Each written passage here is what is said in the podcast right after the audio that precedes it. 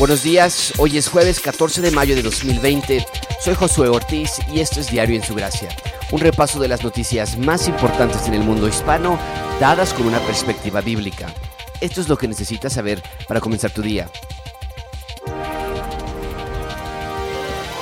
El día de ayer en Palacio Nacional se entregó el plan para el regreso a la nueva normalidad en el país hay un aspecto de semáforos, hay un aspecto de intercalación en el retorno a las actividades normales. La, pregunta, no obstante, sigue siendo la misma. ¿Estamos listos para regresar a la normalidad? ¿O es esto un intento de regresar a la normalidad económica y de abrir el, el sistema económico del país que provoca más daños tal vez que de los que estamos dándonos cuenta en este momento? Hoy el Universal publica un artículo que dice piden pruebas antes de regresar a la normalidad. Estos son los temas con respecto al coronavirus en México. El artículo lee así, el gobierno federal presentó su plan para entrar a la nueva normalidad que comenzará el primero de junio y contempla un semáforo que determinará si la sociedad puede retornar al trabajo, a la escuela y eventos sociales. Al respecto, especialistas consideran que es necesario aplicar más pruebas reactivas a fin de evitar un rebrote de contagios. Alejandro Macías, Macías infectólogo, excomisionado para la atención de la influenza en 2009 y actual integrante de la Comisión de la UNAM para la atención del coronavirus.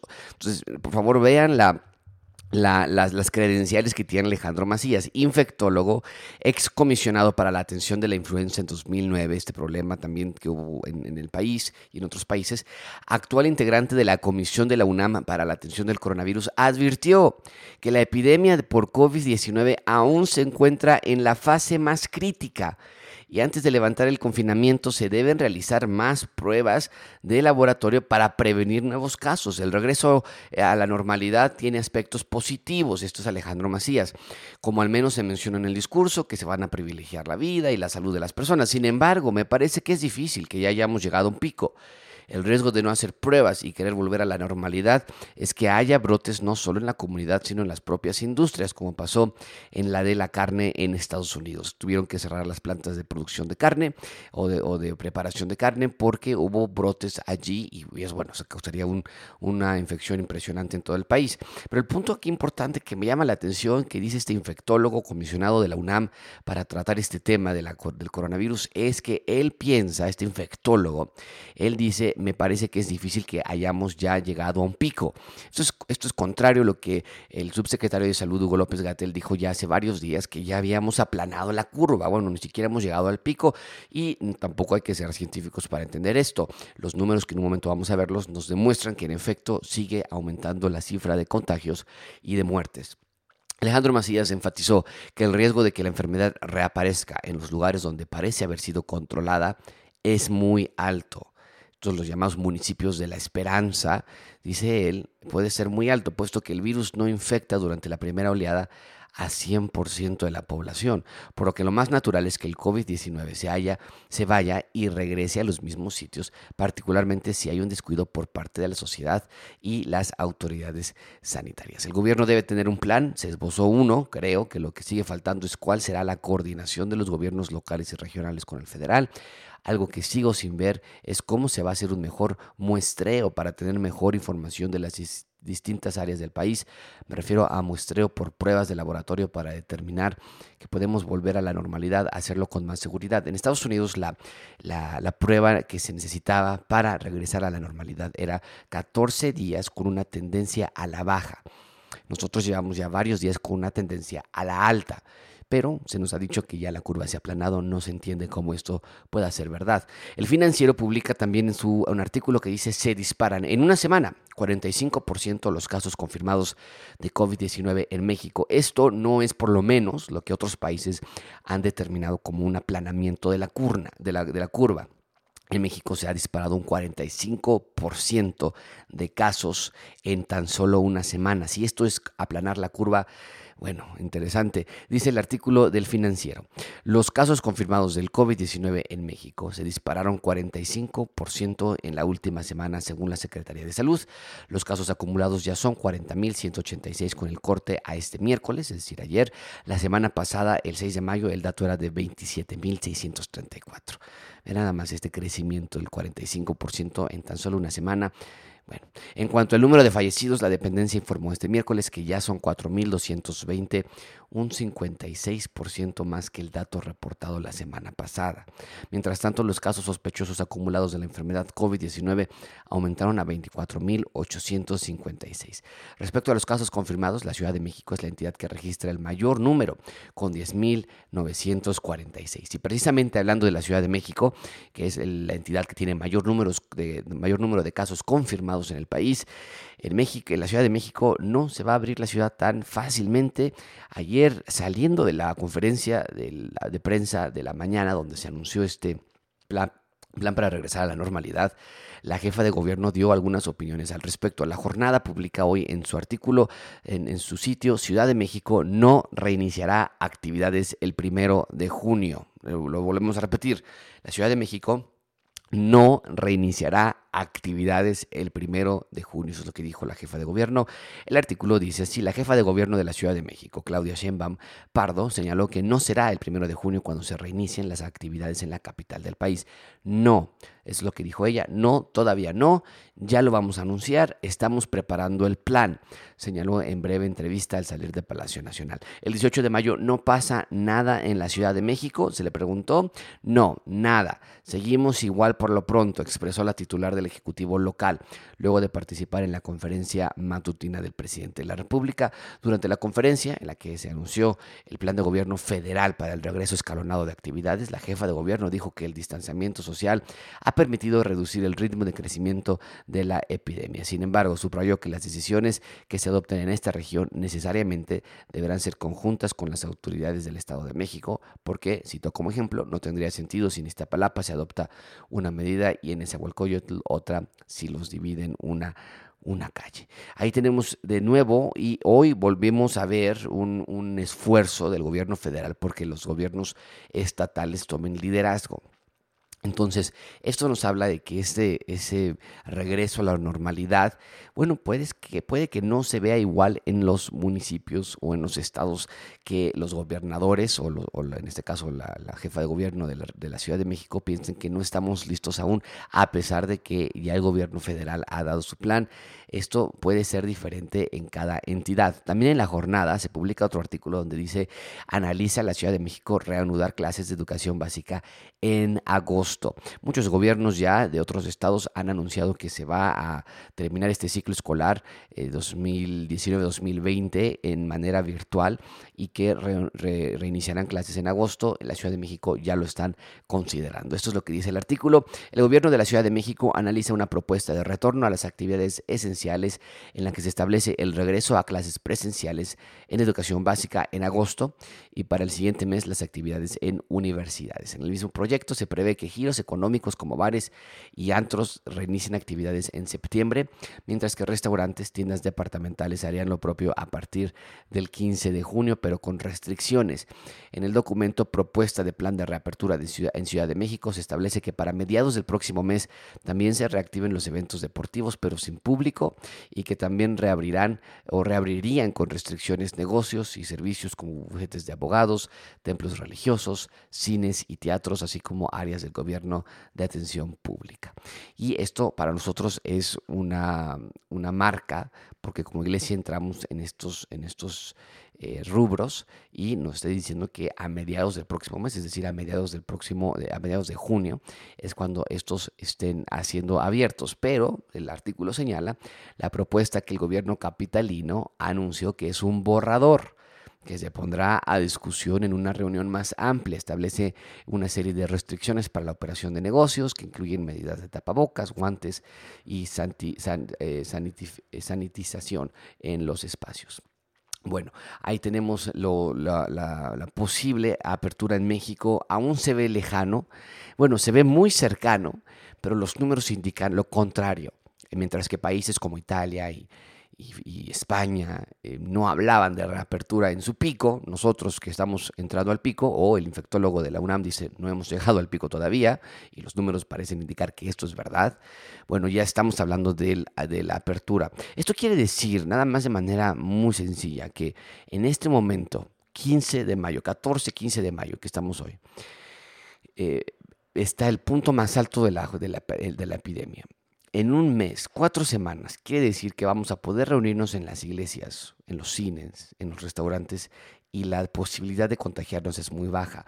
Se ve muy complicado por cómo están las cosas ahorita se ve muy complicado, pero es un intento, lo entendemos, de levantar la economía, de darle esperanza a las personas, ya casi llegamos al final, de hacerles ver que ya estamos pasando la epidemia, cuando los números nos muestran lo contrario. A veces la honestidad, la transparencia, eh, la verdad ayuda más que tratar de maquillar las cosas. No estamos diciendo que lo estén maquillando, pero como parte natural del ser humano necesitamos buenas noticias en algún momento, ¿no es cierto? Necesitamos que alguien nos diga, ya estamos pasando, vamos a llegar al final pronto, pero a veces los números indican lo contrario y es lo más real que tenemos en este momento cuando los hospitales comiencen a bajar en su, en su, ahorita hay 53 hospitales ya llenos, hay 11, eh, hay hospitales que están eh, con disponibilidad todavía, cuando estos números comiencen a cambiar, y haya menos hospitales llenos y más disponibilidad, podremos ver entonces que la curva en efecto se ha aplanado y estaremos eh, pendientes de siguientes noticias. En temas internacionales, Reuters publica hoy, Japón levantará el estado de emergencia en la mayoría del país, pero no en Tokio. Eso es lo que dice el artículo. Se espera que Japón levante el estado de emergencia en gran parte del país el jueves, es decir, hoy, pero es probable que las restricciones sobre la capital se mantengan hasta que se registre una contención convincente del coronavirus. Bueno, me parece que sería lo más lógico en México también. El primer ministro japonés Shinzo Abe tiene programada una conferencia de prensa en la que se espera que anuncie el levantamiento del estado de emergencia en 39 de las 47 prefecturas de Japón, pero no en Tokio la tercera economía más grande del mundo, declaró el estado de emergencia nacional hace un mes, instando a los ciudadanos a reducir el contacto social en un 80%. Al igual que los líderes de todo el mundo, AVE está tratando de encontrar un equilibrio entre el daño a la economía por los cierres prolongados y la necesidad de contener el virus. Muy importante, es una, y es algo muy complejo, muy, muy complejo que tienen que hacer nuestros gobernantes y pedimos a Dios que les dé sabiduría. Dice, eh, la atención se centra en si el gobierno levantará la emergencia en las grandes áreas como Tokio y Osaka antes de finales de mayo como se planeó inicialmente. Si lo hace, la recuperación económica será probablemente más rápida de lo que se había estimado anteriormente. También en temas internacionales, Reuters explica hoy en un artículo, Brasil supera a Francia en casos de coronavirus, es el sexto país más afectado. Brasil registró otro récord diario de casos de COVID-19 el miércoles, superando así a Francia para convertirse en el sexto país más afectado en este año. El gobierno confirmó 11.385 casos nuevos en las últimas 24 horas, con lo que el total del recuento llega a 188.974, casi ya los 200.000 200, casos de infecciones. La madrugada del miércoles Francia revisó su número y llegó a 177.000. La pandemia ha afectado duramente la economía de Brasil mientras las personas se refugian en sus hogares y muchos gobiernos estatales y locales ordenaron el cierre de la mayoría de las empresas. El presidente Jair Bolsonaro se ha enfrentado con los gobiernos estatales durante semanas por las medidas de confinamiento, al decir que están causando más daños por la pérdida de empleos que la misma enfermedad. Bueno, es un dato difícil de comprobar. El gobierno el pasado miércoles, eh, el miércoles, perdón, ayer el gobierno pronosticó que la economía brasileña se contraerá un 4 por ciento en 2020, la mayor caída desde hace ya un siglo. Bueno, ahí están los temas internacionales que también están batallando. Y por último, en temas de la pandemia eh, o el mundo post pandemia, el mundo después de la pandemia, la jornada publica hoy un artículo de la Organización Mundial de la Salud donde dice quizá nunca desaparezca el coronavirus, tendremos que vivir con él. Eso ya nos lo imaginábamos, por eso la lucha con la vacuna o la lucha por eh, obtener una vacuna. Pero el artículo dice así. El nuevo coronavirus quizá nunca desaparecerá y la población tendrá que vivir con él, advirtió la Organización Mundial de la Salud. El nuevo coronavirus que surgió en la ciudad china de Wuhan a finales del año del pasado año ha infectado ya a más de 4.2 millones de personas y ha cobrado la vida a casi de 300 mil personas. Tenemos un nuevo virus que ha llegado a la población humana por primera vez y por tanto es muy difícil predecir cuándo lo venceremos, dijo Michael Ryan, representante de la Organización Mundial de la Salud el virus del SIDA no ha desaparecido, pero lo hemos asumido. Muchos países desearían acabar con, las diferentes medidas, dijo el director de la máxima autoridad de salud mundial, pero nuestra recomendación es que los países mantengan todavía la alerta al máximo nivel posible. COVID-19 está sacando lo mejor de nosotros, pero también algo de lo peor, dijo el, director general. La gente se siente facultada para liberar sus frustraciones contra personas que simplemente están tratando de ayudar. Bueno, y ahí están las situaciones que estamos viviendo en hospitales, protestas, ataques contra, contra médicos y eh, dificultades como, como estas que estamos viendo en la realidad del mundo, no nada más en México. ¿Cuál es el riesgo del coronavirus pensando en una después de la pandemia? ¿Cuál es el riesgo de infectarnos con el coronavirus en diferentes lugares? Bueno, hoy BBC publica un artículo interesante donde dice cuál es el riesgo en transmisión en playas y piscinas para los que piensan salir de vacaciones próximamente, qué tanto riesgo hay de contraer el virus en estos lugares. Y este es un artículo largo, pero déjame darte nada más algunas partes que dicen acerca de las diferentes posibilidades de infectar de por eh, visitar a, lugares de turismo o lugares donde haya playas o piscinas o lugares por el estilo. Eso es lo que dice el artículo de BBC Pública. En piscinas. Dice, el cloro que se usa como desinfectante en las piscinas facilita la muerte del coronavirus que causa la COVID-19. Alrededor de este tema hay incertidumbres. Una contaminación dentro del agua es improbable, pero es mucho más improbable en agua, en agua salada o en agua de piscina. El virus muere en agua normal, pero en piscinas es más la probabilidad de que muera más rápidamente. ¿Por qué? Bueno, dice el artículo que el porcentaje de cloro que debería haber en una piscina es de al menos 0.5 miligramos por litro. En muchas piscinas suelen tener hasta 1, 1 o 2 miligramos por litro. No hace, más, no hace falta más cloro, pero hay que asegurarse que la piscina siempre tenga el nivel adecuado independientemente del número que esté nadando. Y bueno, el punto es ahí, eh, no hay mucha probabilidad de que te infectes de, por, por, eh, en una piscina. ¿Qué tal en playas? Dice el artículo, el agua de mar tiene sal y se ha comprobado experimentalmente que este elemento desactiva o destruye la COVID-19 pero esto es muy normal, pasa con muchos virus, hay muchísimos organismos que no pueden vivir en un entorno salino. El agua de mar tiene una osmosis, una intensidad de iones que mata muchas de las familias de virus. Sorprendentemente eso les hace aguantar más en agua dulce o en agua de mar que la COVID-19, que muere más rápido. Está hablando, por ejemplo, de la hepatitis, que incluso vive un poquito más que el coronavirus. El coronavirus en mar, ah, en, agua de mar, muere rápidamente. ¿Qué tal en, en, la arena? En la arena del mar, dice el artículo, hay tres factores que contribuyen a que la transmisión del nuevo coronavirus en la arena sea difícil. El sol, la salinidad y la rugosidad de la superficie. La luz ultravioleta del sol destruye al virus en la arena. Ahora, déjame nada más hacer un énfasis. Aquí en el artículo marcan muy bien. Estos estudios son con otros coronavirus, hay otras clases de coronavirus y ellos quieren pensar que el comportamiento del COVID-19 o SARS-CoV-2 es similar a otros coronavirus. Por lo tanto, están dando esta información. No hay estudios que lo avalen todavía, porque apenas comenzó esta pandemia, pero con base a, otros, a otras familias de coronavirus, se sabe que la luz ultravioleta del sol destruye al virus en la arena. Además, la arena no es lisa, lo que se ha visto que en superficies rugosas los coronavirus permanecen menos tiempo. La probabilidad de que la arena contaminada conduzca a una infección es seguramente demasiado pequeña para ser una preocupación realista. De la misma manera, en aguas de río, lagos, arroyos, estudios centrados con otros coronavirus con características similares al SARS-CoV-2 han demostrado que los virus siguen siendo temporalmente infecciosos en ambientes naturales de agua dulce. En principio, este virus no es infectivo a través del agua, pero puestos a elegir si uno se quiere asegurar, más vale nadar en sitios donde, donde esté claro que no hay posibilidad de infección y esos son las piscinas y el mar. Entonces ahí tenemos, hay mayor probabilidad de, de, contagiarte en agua de río, lagos, arroyos, agua dulce, que en agua donde hay cloro, como en las albercas o en el mar.